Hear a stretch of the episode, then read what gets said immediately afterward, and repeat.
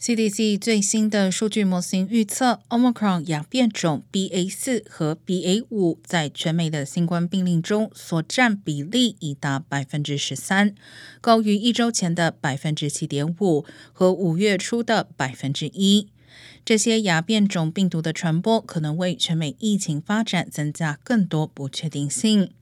目前有关这两种亚变种的数据还很有限，但这两个亚变种似乎比 Omicron 原始病毒传播更快，并且可能更容易避开免疫系统的防御。但到目前为止，没有更多证据表明这两种亚变种可以引起更严重的疾病。另外，根据初步研究，感染了原始 Omicron 病毒但没有接种疫苗的人，可能更容易被 BA 四或 BA 五再次感染。